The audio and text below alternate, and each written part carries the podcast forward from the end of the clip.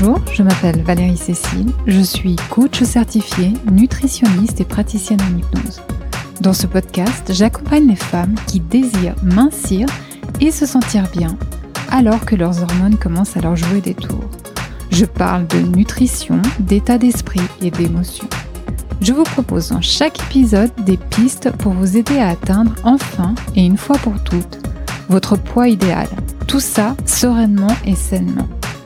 Je recueille et partage ces informations avec toute mon éthique et ma conscience professionnelle.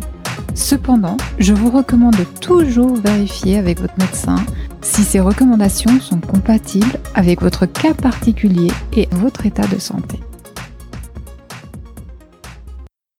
Que le temps passe vite. Nous voilà déjà approchés les fêtes de fin d'année avec leur lot de stress et de bonheur.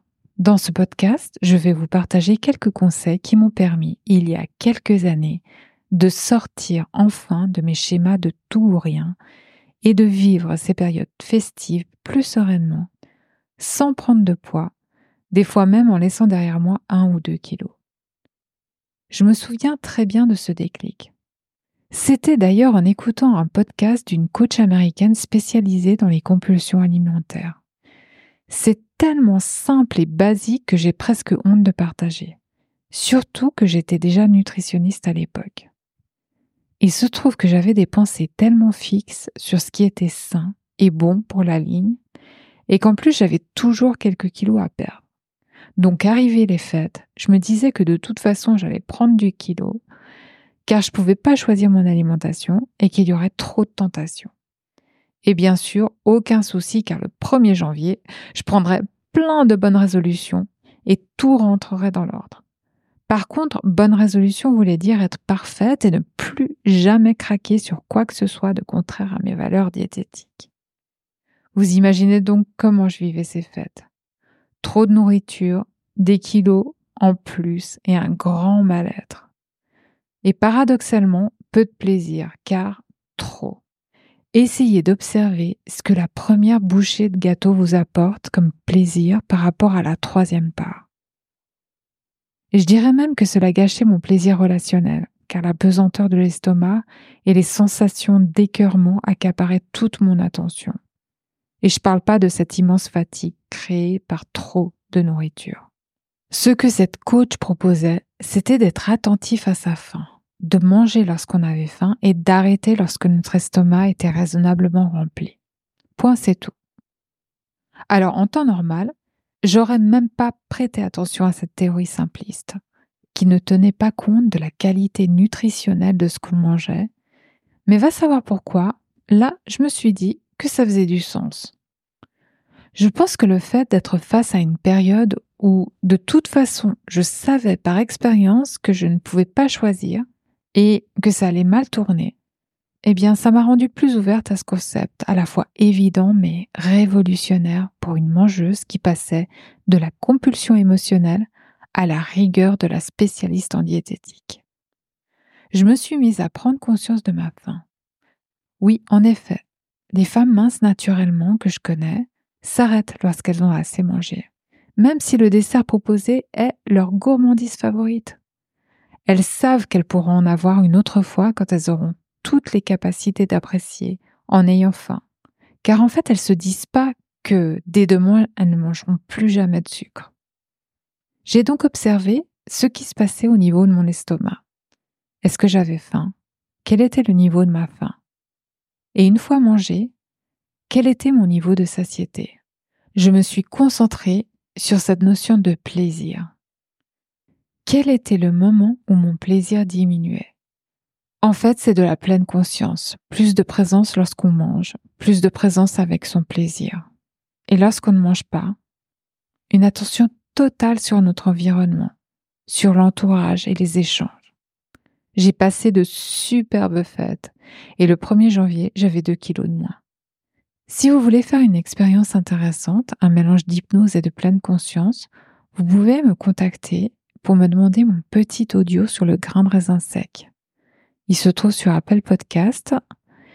Pour ça, envoyez-moi un email à valeriecécile.icloud.com ou écrivez-moi en message privé sur mon compte Instagram Valérie Cécile Coaching. À part ça, il y a plein de stratégies que vous pouvez mettre en place. Tout d'abord, décidez avant la fête de la façon dont vous voulez vous nourrir. Par exemple, cette stratégie peut être de ne se servir qu'une fois, ou de ne pas manger d'accompagnement, ou de manger que des choses qu'on apprécie particulièrement. Demandez-vous comment faire rimer plaisir et bien-être corporel. N'essayez pas d'être trop strict dans ces plans. Une fois la décision prise, demandez-vous si c'est réaliste. Si c'est pas le cas, adaptez ce plan. Préparez aussi un plan B. Qu'allez-vous faire si vous sentez que vous dérapez dans un comportement plus compulsif? Vous pouvez par exemple décider d'avance de vous isoler ou de vous écrire quelques phrases à l'avance que vous relirez en cas de malaise. Décidez surtout de ne jamais vous en vouloir. Paradoxalement, c'est la porte ouverte à plus de compulsions. Sinon, si on réfléchit bien, les fêtes, c'est que quelques repas. Le reste du temps, vous faites comme vous voulez. Pensez par exemple au jeûne intermittent entre deux. C'est tellement bénéfique pour notre digestion, notre santé, et ça permet au corps de mieux apprécier les prochains repas. C'est comme si vous reprogrammiez votre système digestif. Pensez aussi que toutes ces bonnes choses, ces tentations, eh bien, contrairement aux films qu'on se fait, elles sont à notre disposition tout le temps. Il ne faut pas se gaver à tout prix avant que tout disparaisse. Par contre, ayez conscience que durant ces beaux repas de partage, nous avons aussi accès à des aliments de qualité que l'on peut qualifier de super aliments. Et si c'était l'occasion de faire des cadeaux à son corps et à sa santé? Des huîtres, du saumon, plein d'oméga 3, de la viande top class. Et surtout, n'oubliez pas de toujours se mettre en priorité. S'écouter est plus important que de faire plaisir à quelqu'un qui insiste pour qu'on reprenne une part. Cette personne aura d'ailleurs oublié votre refus cinq minutes plus tard. Mais je sais, c'est stressant et accaparant aussi de devoir tout organiser et de faire plaisir à tout le monde. N'oubliez jamais de vous accorder un moment dans votre journée pour du repos ou du plaisir autre que la nourriture. Un peu de temps pour faire votre sport, un peu de temps pour vous balader, un peu de temps pour méditer, pour lire ou peut-être cuisiner si vous aimez cuisiner. Posez-vous la question de ce que vous aimez faire qui apporte en même temps du plaisir aux autres et mettez l'accent là-dessus. Demandez-vous ce que vous avez envie de ressentir pendant ces fêtes et demandez-vous comment atteindre cette sensation. Est-ce la nourriture qui va vous apporter ça? Non, ça sera qu'une seule partie de l'équation. Il y aura les connexions, les cadeaux, la chaleur, la coupure avec la routine habituelle. Qu'aimez-vous particulièrement pendant cette période? Le miracle de Noël, c'est changer sa perception, choisir de se faire plus plaisir, se promettre d'être son meilleur soutien quoi qu'il arrive. Si vous avez aimé ce podcast, abonnez-vous, partagez-le et laissez un avis 5 étoiles sur votre plateforme d'écoute. N'hésitez pas à me poser des questions ou à me faire des suggestions de sujets, j'en ferai avec plaisir un épisode. Par email à l'adresse valeriecécile.com et pour en savoir plus, visitez mon site valeriecécile.com. À bientôt!